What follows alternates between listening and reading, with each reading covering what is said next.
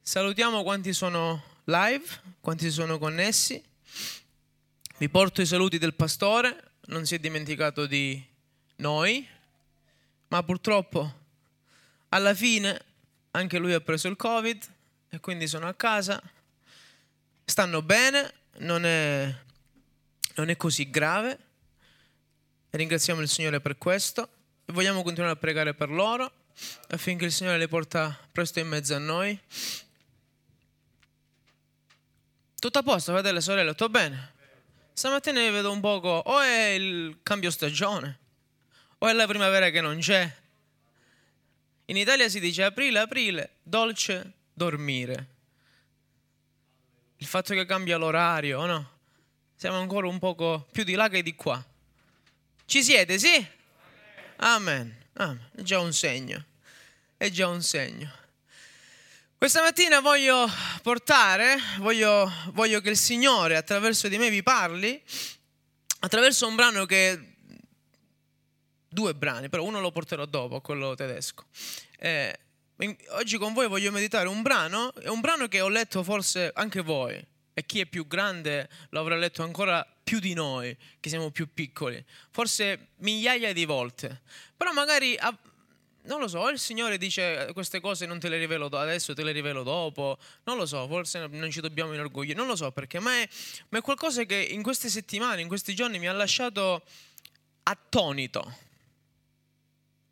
mi ha proprio scosso, molto bello. Si trova nel Vangelo di Marco, al capitolo 2, leggeremo dal versetto 18 al versetto 22. Di solito il Vangelo di Marco non è uno dei miei preferiti perché eh, mi sembra che leggendolo no? lo, abbia, lo abbia scritto veloce.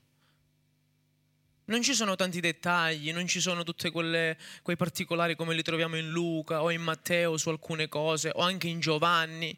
Però sappiamo che ogni Vangelo ha uno scopo, è indirizzato a un popolo diverso a, una, a, a un'etnia in quel momento diversa e quindi ognuno è scritto nel suo modo, secondo come il Signore li ha ispirati. Ma in questo caso il Signore mi ha meravigliato, come sempre, perché la sua parola non è mai scritta così. Marco capitolo 2, versetto 18 al versetto 22. Il Signore sia lodato. I discepoli di Giovanni e i farisei erano soliti digiunare. Alcuni andarono da Gesù e gli dissero, perché i discepoli di Giovanni e i discepoli dei farisei digiunano e i tuoi discepoli non digiunano? Gesù disse loro, possono gli amici dello sposo digiunare mentre lo sposo è con loro? Finché hanno con sé lo sposo, non possono digiunare, ma verranno i giorni che lo sposo sarà loro tolto e allora in quei giorni digiuneranno. E poi continua. Nessuno, fate attenzione al primo, come se questa parte è divisa. Adesso inizia un'altra parte. Nessuno cuce un pezzo di stoffa nuova sopra un vestito vecchio, altrimenti la toppa nuova porta via il vecchio e lo strappo si fa peggiore. Nessuno mette vino nuovo in otri vecchi, altrimenti il vino fa scoppiare gli otri e il vino si perde insieme con gli otri. Ma il vino nuovo va messo in otri nuovi. Fin qui la lettura della parola del Signore. Avete notato la differenza? Si parla di digiuno e poi Gesù cambia discorso c'è un argomento e poi Gesù ne introduce un altro. Ma è sempre lo stesso, lo stesso discorso. Stava parlando con le stesse persone. Ci avete mai fatto caso a questa cosa? Io non ci ho mai fatto caso. Ho letto e sono andato avanti. Però in questi giorni, mentre leggevo, vedevo questa differenza. Dicevo, Signore, perché? Mentre parli di digiuno, mentre ti fanno una domanda, mentre ti stanno ponendo, tra virgolette, anzi, togliamo le virgolette, un tranello per farti cadere, per coglierti nel fallo. tu poi inserisci un altro argomento, un altro discorso. Il titolo della meditazione di oggi forse non vi piace, però è importante, mi, mi, mi è colpito, l'ho voluto dare così. La rivoluzione di Gesù. Le rivoluzioni di solito non portano bene, o, o meglio all'inizio, no? Quando ci sono le grida, quando ci sono le assemblee, quando ci sono le rivolte, le manifestazioni, quando ci sono vari problemi. Ma alla fine, se fatte diciamo in modo corretto, secondo l'ordine giusto, portano a uno sviluppo, portano a un miglioramento. Le, le rivoluzioni vengono fatte per far sì che la situazione che c'è in quel momento venga cambiata, venga sistemata. E mentre i farisei e i discepoli di Giovanni il Battista gli dicevano noi, noi digiuniamo mentre i tuoi discepoli non digiunano, Gesù gli dice voi non potete cucire la stoffa nuova sul vestito vecchio e non potete mettere il vino nuovo negli otri vecchi. Eh? E quelli dicevano, Signore, ma, ma che stai dicendo? Noi ti parliamo di una cosa e tu, ne, e tu ne, ne, ne aggiungi un'altra. Noi ti stiamo ponendo un problema e tu ci stai parlando di un'altra cosa. Ma se facciamo bene attenzione, se chiediamo a Dio luce e saggezza mediante lo Spirito Santo, possiamo vedere che il Signore stava rispondendo alla loro domanda, anzi stava cercando di fargli capire qualcosa in più. Stava cercando di fargli capire che non era solo quello, ma c'era dell'altro. Stava cercando di spiegargli ai discepoli di Giovanni, ai discepoli dei farisei, che non si riduceva tutto nel digiunare, non si riduceva tutto nel seguire una tradizione, non era soltanto una cultura, non era soltanto una legge, non era soltanto un insegnamento, ma c'era ben altro. Nessuno cuce un pezzo di stoffa nuova su un vestito vecchio. Quello che il Signore stava cercando di dire al popolo di quel tempo, alla, a, ai capi della Chiesa di quel tempo, a coloro che erano i responsabili, che dovevano trascinare il popolo al Signore, che dovevano portare il popolo vicino alla croce di Gesù, che dovevano portare il popolo vicino alla parola di Dio, che dovevano essere i luminari, coloro che aprivano gli occhi, coloro che gli davano da mangiare, coloro che gli portavano l'acqua, coloro che che servivano. Gesù gli stava facendo capire, state sbagliando. Perché quello che io vi ho lasciato mediante la legge e i profeti, voi lo state trasformando.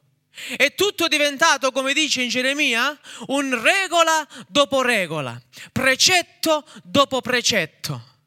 Ecco perché il titolo La rivoluzione di Gesù. Gesù non sparge sangue, Gesù non porta una spada, o meglio materiale, ce n'è una migliore. Gesù non fa assembramenti per creare scompiglio, ma Gesù insegna con autorità. E mentre quelli si ponevano la domanda, Signore, perché i tuoi non digiunano? Digiunare è importante, digiunare, digiunare è giusto, digiunare ci fa lasciare le cose che non hanno tanta importanza per farci concentrare su quelle che hanno più importanza. Sì, avete ragione, ma nessuno cuce un pezzo di stoffa nuova su un vestito vecchio e nessuno mette vino nuovo negli otri vecchi. Quello che Gesù stava dicendo è che la salvezza che io vi ho portato, la salvezza che io vi sto donando, questo vestito nuovo che io vi sto preparando, non potete cucirlo a quello che voi fino adesso avete vissuto. Ci siete arrivati, fratelli? Gesù stava parlando del futuro Gesù stava parlando della soluzione. Gesù stava parlando del vero Evangelo, Gesù stava parlando della vera grazia, Gesù stava portando il cambiamento, stava portando, tra virgolette, il nuovo Evangelo.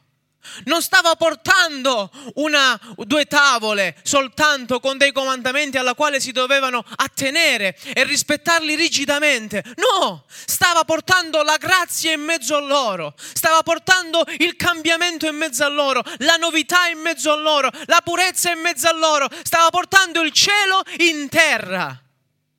E loro si preoccupavano di digiunare. Gesù gli diceva, guardate che io sono in mezzo a voi, guardate che la salvezza è giunta a voi. Signore, ma tu devi digiunare. Ma non capite? Fratelli e sorelle, dobbiamo smettere di cucire vestiti nuovi o pezzi di stoffa nuova che Dio ci dona sui nostri.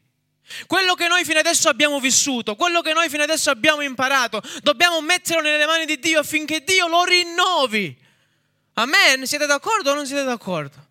Fratelli e sorelle, non solo quello che ci hanno insegnato è buono, ma quello che Dio ci insegna è buono. Non solo quello che abbiamo vissuto era buono, ma quello che Dio ci vuole far vivere è buono. Siamo in un periodo strano in cui non si capisce più niente. C'era il Covid, ma del Covid non si parla più, si parla solo di guerra. Tra poco finirà la guerra e metteranno un altro argomento. Io, ieri o l'altro giorno un cliente mi diceva adesso finisce la guerra e metteranno... Ehm, in, italiano come si dice? Ah, il, cambiamento climatico, il riscaldamento terrestre il riciclaggio del, dell'immondizia, il diesel, tutte queste cose, sono tutti argomenti che cercano di distrarci. Come i farisei cercavano di distrarre Gesù dal loro intento. Signore, devi digiunare. Io sono venuto a portare un cambiamento. Io sono venuto a portare una rivoluzione, perché la mia Chiesa non deve continuare a vivere nelle regole, nelle tradizioni, ma deve vivere nella grazia e nella pienezza dello Spirito Santo. Fratelli e sorelle, in quanto a Chiesa siamo chiamati a splendere. In quanto a credenti siamo chiamati a brillare. In quanto a sale siamo chiamati a dare sapore. Ci troviamo in un periodo della storia dove la Chiesa gioca un ruolo importante. La Chiesa, in generale, ha sempre giocato un ruolo importante. E ha sempre cercato di mettersi d'accordo con gli imperatori, con i re, per cercare di fare, come si dice da noi, aum aum. Cercare di guadagnare sempre qualcosa. Agli imperatori a re conveniva perché la Chiesa, la religione è sempre stata qualcosa di importante. Ma qui vediamo la differenza tra la vera Chiesa e la Chiesa. La vera Chiesa non guarda le tradizioni, la vera Chiesa guarda a Cristo. La vera Chiesa non si basa, io dico il digiuno, ma non prendiamo come il digiuno che Gesù intende, il digiuno tradizionale, le regole tradizionali ma si basa su veramente un, un, un, un, cercare perdono a Dio, un dedicare la, vita, la nostra vita a Dio. Questo è quello che in questo periodo la chiesa di Oberhausen, non di un'altra città, non di un'altra nazione, deve fare in quest'oggi. Fratelli e sorelle, quando, quando siamo qui, che parliamo, vi prego di porre attenzione, perché non siamo noi che vi parliamo. Non siamo noi che vi parliamo, è Dio che ci sta indirizzando a un futuro particolare, a un futuro speciale. Dio ci sta dando una nuova direzione dove poter camminare, dove poter andare ad accogliere, a sostenere, ad aiutare, a dare da mangiare, a dare da vestire, a dare la parola, a dare una benedizione, a dare una preghiera, a dare un'unzione a quanti non ce l'hanno. Dio ci ha messo qui non perché non c'erano altri edifici, ma perché qui noi dobbiamo conquistare qualcosa. Davide non è diventato re di Gerusalemme per farsi la sua casa e sedersi sul suo trono, no, ma perché doveva conquistare il regno che Dio aveva promesso al suo popolo. E se noi siamo qui è perché dobbiamo conquistare anime a Dio. Non siete convinti? Da me si dice, non vi piace la musica. Ma è così. Nessuno cuce un vestito nuovo o un pezzo di un vestito nuovo su una stoffa vecchia. Quando, avete letto Zaccaria 3? Quando il diavolo accusa il sommo sacerdote. Ah, guardalo, c'ha un vestito sudicio, è un peccatore, hai visto cosa ha fatto? L'angelo del Signore gli dice, stai zitto, stai zitto. E comanda i suoi angeli e dice, portate un vestito nuovo, pulito, splendente, un turbante, un anello, rivestitelo. Fratelli e sorelle, Dio non ci ha dato qualcosa di vecchio. Dio ci ha dato un vestito nuovo. E questo vestito nuovo che Dio ci ha dato, noi dobbiamo indossarlo e portarlo con eleganza e decisione, perché questo vestito è la salvezza che Cristo ha acquistato per noi. E non ha preso i suoi soldi nel salvadanaio, non ha preso qualcosa dal suo conto in banca, ma ha dato il suo sangue per me e per te spogliamoci di quello che fino adesso abbiamo indossato e vestito e portato, perché è diventato sudicio e puzzolente, va cambiato. Dio questa mattina ti vuole dare un vestito nuovo, un pezzo di stoffa nuovo. Poi va avanti e dice, nessuno mette del vino nuovo in otri vecchi ci sono dei simboli che vengono paragonati allo Spirito Santo, come la colomba, come l'olio, in questo caso anche il vino. Nessuno mette del vino nuovo in otri vecchi. Ormai avete capito quello che Gesù stava cercando di dire a quei discepoli che si erano fissati, che si erano concentrati sul digiunare. E Gesù gli disse, se io ho del vino nuovo, non lo posso mettere in otri vecchi. Quello che io voglio portare in voi, non ve lo posso dare se voi siete ancora vestiti di vecchio, se voi siete ancora un otre vecchio. Se voi non venite rinnovati, io non vi posso benedire, io non vi posso mostrare la via, io non vi posso mandare lo Spirito Santo, io non vi posso mandare il consolatore, perché quando questo consolatore per mia potenza agirà in voi e il vostro otre vecchio si scoppierà e il vino si perderà ma dovete essere rinnovati. Dovete essere cambiati, dovete essere trasformati, dovete essere rigenerati. Dovete diventare nuovi. Fratelli e sorelle, viviamo nell'era del consumismo.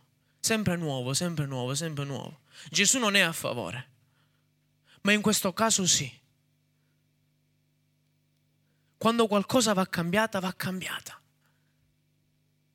Se il tuo cuore, se il tuo Evangelo, se quello che stai vivendo è diventato vecchio, chiedi a Dio in questa mattina di rinnovarlo.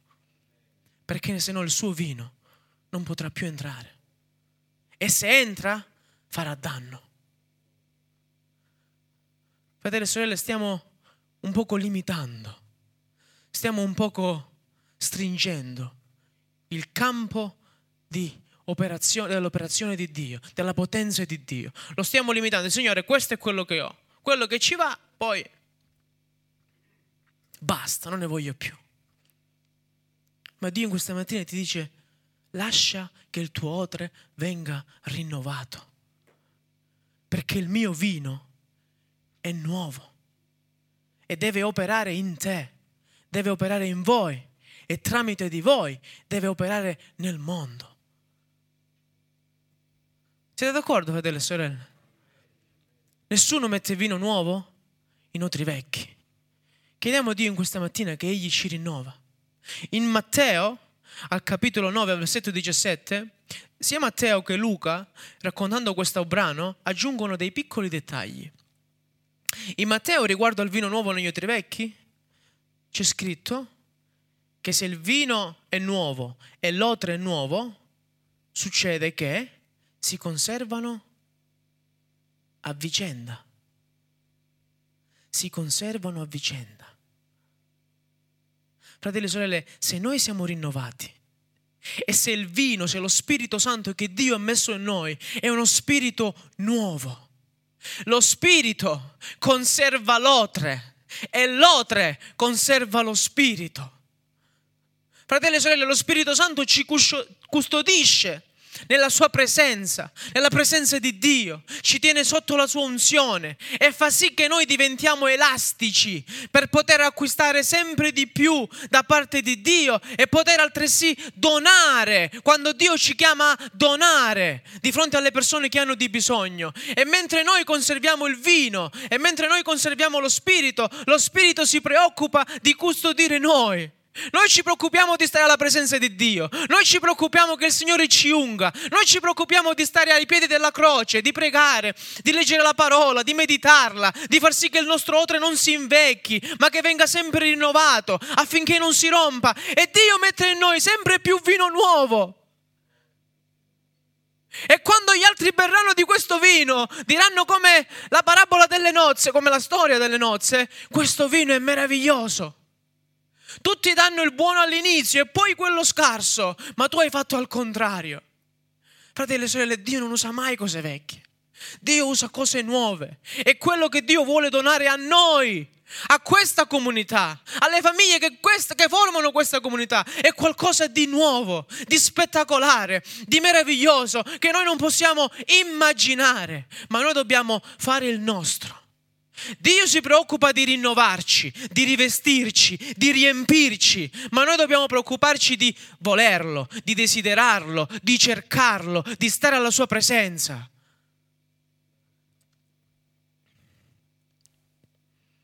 Ho concluso, la rivoluzione è quasi finita.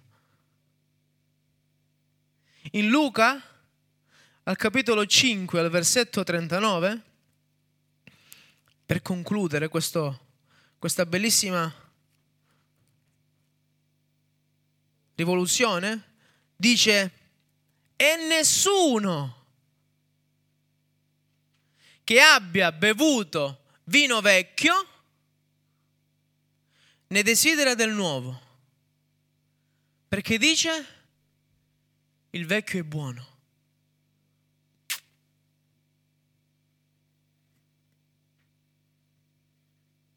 Nessuno che abbia bevuto il vino vecchio vuole più il vino nuovo. Ma come? Stiamo parlando di nuovo, stiamo parlando di vestiti, stiamo parlando di otri, stiamo parlando di rinnovamento. Ma Gesù adesso stava ponendo a loro una specie di quiz, una specie di, non tranello, una verità un poco amara e dice loro, voi fino adesso avete bevuto il vino vecchio.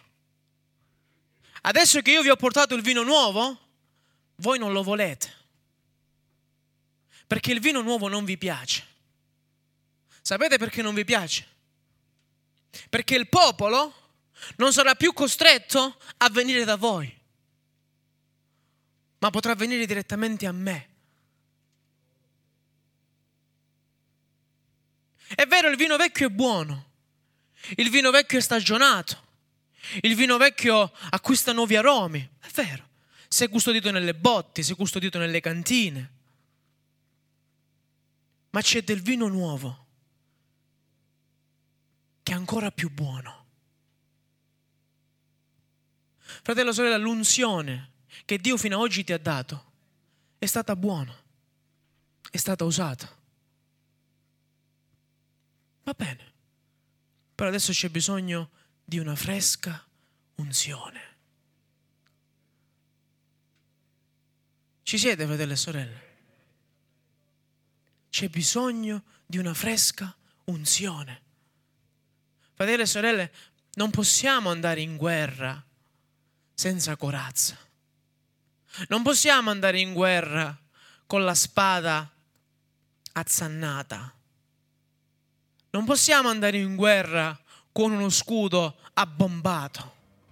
Non possiamo andare in guerra con dei calzari rovinati. Non possiamo andare in guerra senza cintura.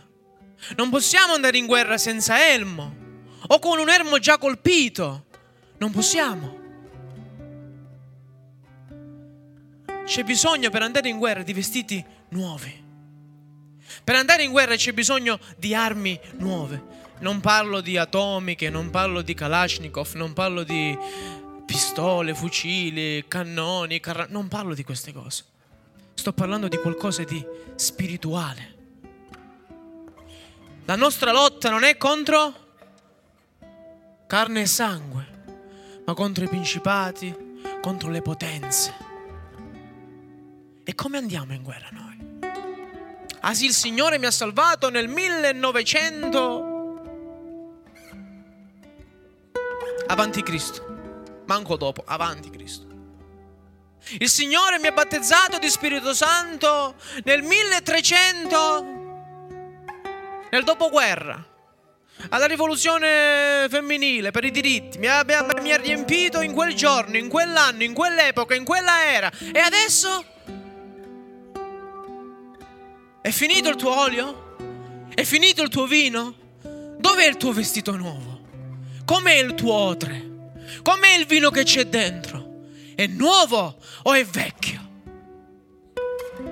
Fratello, sorella, se domani Dio ci regalerà un nuovo giorno, e ci alzeremo per andare al lavoro o magari chi avrà il giorno libero per svolgere le sue faccende quotidiane, per vivere la sua vita e prima di alzarti non avrai indossato la tua nuova armatura, sarai abbattuto. Sarai steso a terra. Perché l'unzione, il vino nuovo di Dio non è in te, non è in me, non ci riveste. E c'è qualcuno che là fuori non dorme non sonnecchia. Si dà l'importanza di un leone, ma non è un leone, eppure rugge e va attorno per colpirci e per sbranarci. E poi sapete cosa facciamo noi? Papà, aiutami. Papà, ho bisogno di te. Mentre Dio ti dice lasciati rivestire. Lasciati riempire, lasciati inondare da questo vino nuovo che solo io ti posso dare. Perché fuori non si scherza. Quando Davide stava andando contro Saul, Saul gli voleva dare la sua corazza, una corazza di ferro, una corazza pesante, una corazza fatta di tradizioni, di regole e di precetti. Ma Davide, quando si presentò davanti a Goliath, gli disse, tu vieni con tutte queste cose, ma io vengo a te nel nome del Signore degli eserciti. E chi vinse? Chi cadde a terra? Il grande o il piccolo? L'unto o il condannato? Chi morì? Chi perse la testa? Quello che non era riempito. Eppure non aveva spade, eppure non aveva corazze, ma aveva la potenza di Dio dalla sua parte. Fratello, sorella, se quando cammini vuoi vedere i demoni e i diavoli correre, devi essere rinnovato. Fratello, sorella, se quando cammini vuoi pregare per qualcuno e lo vuoi vedere toccato e benedetto, devi indossare il vestito che Dio ti ha comprato. Fratello, sorella, se vuoi vedere cambiamenti nella tua vita, devi lasciare che il tuo odre sia rinnovato in questa mattina e che il tuo vino venga cambiato.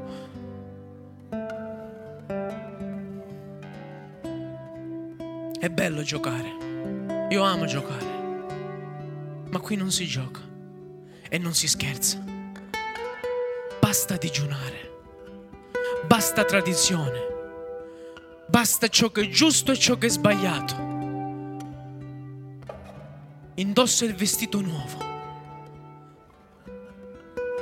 Prendi quell'otre che Dio ti ha preparato. Lascialo riempire. Perché devi essere conservato. Usalo quel vino. Non farlo invecchiare, usalo. Perché ce n'è del nuovo ce n'è del nuovo. Vogliamo alzarci in piedi?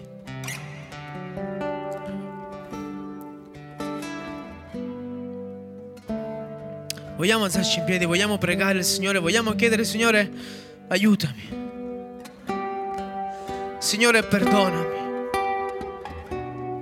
Signore, abbi pietà di me. Signore, non voglio che il vestito di grazia che tu mi hai dato sia cucito alla mia cultura, alle mie tradizioni, a quello che io penso sia giusto o sbagliato. No, no, no, no, no, no, ma voglio che la tua grazia sia indossata così come perfetta, santa e unica. Signore, il mio odre col tempo si è invecchiato.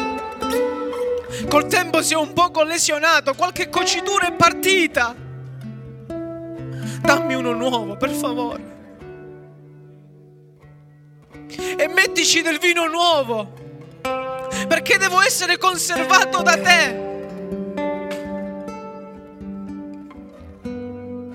Signore, fa che il vino vecchio che c'era in me in questa mattina venga cambiato, venga rinnovato, venga trasformato, venga riempito, perché voglio essere rivestito di te, oh Padre.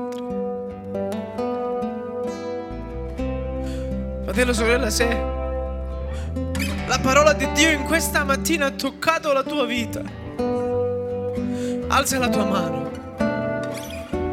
Alza la tua mano e chiedi aiuto a Dio. Io da qui pregherò per te. Gloria al tuo nome, Signore. Gloria al tuo nome, Signore. Gloria al tuo nome, Signore. Padre, espandi il tuo spirito in questa mattina. Spandi il tuo spirito in questa mattina sulla tua chiesa. Signore, rinnovaci. Signore, fa scendere una nuova unzione sulle nostre vite affinché possiamo servirti, lodarti, benedirti, portarti con noi dovunque andiamo, portare la tua rivoluzione in mezzo a questo mondo perduto. Signore, aiutaci a fare la differenza. Aiutaci a cambiare il mondo, a metterlo sotto sopra. Senza spargere il sangue, ma portando il tuo sangue, che lava, che perdona, che guarisce, che battezza. Abbi pietà di noi. Abbi pietà di noi. Abbi pietà di noi. Signore, la tua Chiesa benedicina rinnovala, rivestila in questa mattina, rinnova questo odre, riempila di vino nuovo affinché possa servirti, affinché possa ancora marciare per te, possa ancora combattere e conquistare nel nome di Gesù. Padre, grazie perché il tuo spirito è sceso, perché la tua unzione è su di noi, perché la tua mano ci sta toccando e sta operando nella nostra vita.